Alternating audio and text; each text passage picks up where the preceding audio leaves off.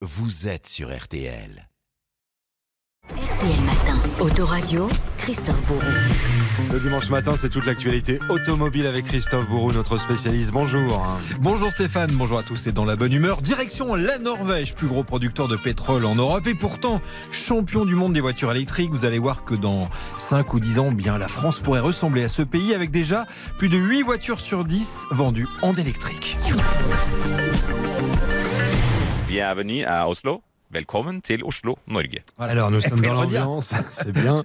Euh, Vous nous avez fait vivre cette semaine une série de reportages sur la Norvège, Christophe, pays premier producteur de pétrole en Europe et champion du monde de l'électrique. Oh oui, 8 voitures 9 sur 10 vendues sont électriques et si on ajoute les hybrides, on atteint plus de 93% sur la route Sazois. Vous avez ainsi plus de 20% de voitures en circulation électrique contre à peine 1% en France. Alors pour beaucoup, c'est un laboratoire de ce qui pourrait se passer dans les prochaines années dans les autres pays européens. Il y a à peine 10 ans, la Norvège ressemblait terriblement à la France où il n'y avait quasiment que de l'essence et du diesel à vendre. La conversion a été ultra rapide. Alors, comment ça a été possible? À coup de subventions et d'avantages comme des tarifs réduits pour les stationnements, les péages ou encore la possibilité de rouler dans les voies de bus et surtout pas de TVA à l'achat, vous économisez quand même 25%.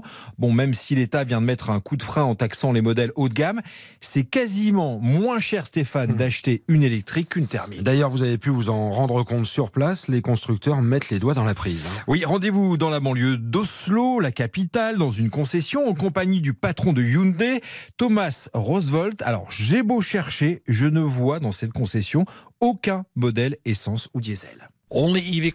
Que des électriques, voilà ce que vous pouvez voir dans cette concession. Depuis janvier, nous avons décidé de vendre uniquement des modèles électriques sur le marché norvégien.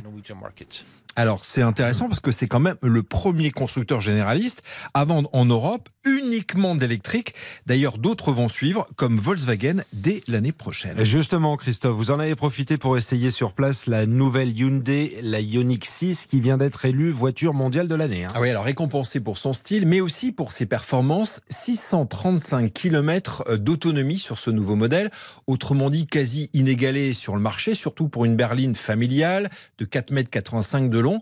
Alors, grâce à un aérodynamisme particulièrement travaillé, puis plein de détails qu'on retrouvera certainement sur des voitures dans le futur, comme des caméras qui remplacent désormais les rétroviseurs. Alors, rien que ce changement vous fait gagner 15 km d'autonomie et en plus, pour la sécurité, eh bien, c'est quand Hmm. même mieux puisque vous n'avez plus d'angle mort. Et qu'en est-il de la recharge? Alors, en Norvège, c'est simple, parce que euh, la Norvège a beaucoup investi dans ses bornes de recharge. À Oslo, par exemple, vous en avez 3000, 3000 bornes électriques pour recharger. C'est 5 fois plus qu'à Paris.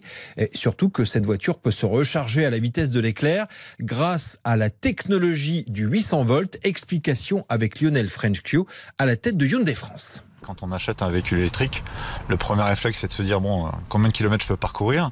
Mais au-delà d'avoir évidemment une grande autonomie, ce qui est important, c'est quand je m'arrête, de m'arrêter le moins longtemps possible pour pouvoir charger mon véhicule. Et c'est vrai qu'on a un système de charge rapide euh, qui permet sur les chargeurs rapides d'avoir euh, finalement 80% de la partie euh, qui est rechargée en, moins de 20 minutes.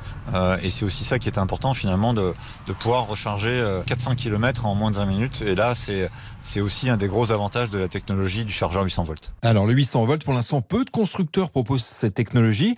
Porsche, Audi, les Coréens, donc Hyundai et Kia, et bientôt le français Renault. Elle essaie également cette semaine une autre voiture pas tout à fait électrique, pas tout à fait thermique. Ah, c'est la nouvelle Toyota Prius, la reine, la star des hybrides, arrive avec une nouvelle version, la cinquième, complètement différente plus performante et enfin plus sexy. Voiture que nous avons déjà testée avec nos amis de Turbo en compagnie de Dominique Chapat. C'est une voiture qui euh, a beaucoup évolué. Le style est complètement différent. 223 chevaux. C'est-à-dire deux fois plus puissante que le modèle précédent. Deux fois plus d'autonomie, puisqu'on passe environ à plus de 70 km d'autonomie en ville, donc ce qui est quand même pas mal. Et plus belle. Il faut quand même le dire. Voilà, plus belle quand même. Plus belle quand même. Les Prius n'étaient pas très belles jusqu'à présent. Mais celle-ci, franchement, a fait la différence. Le duo magique Dominique Chapat, Christophe Bourreau à bord de cette nouvelle Prius est à découvrir ce dimanche 11h20, là, tout à l'heure, dans Turbo sur M6. Autoradio Christophe Bourreau, belle journée à vous. Belle journée. On podcast le rendez-vous évidemment dès maintenant sur l'appli RTL. Bon réveil tout le monde, il est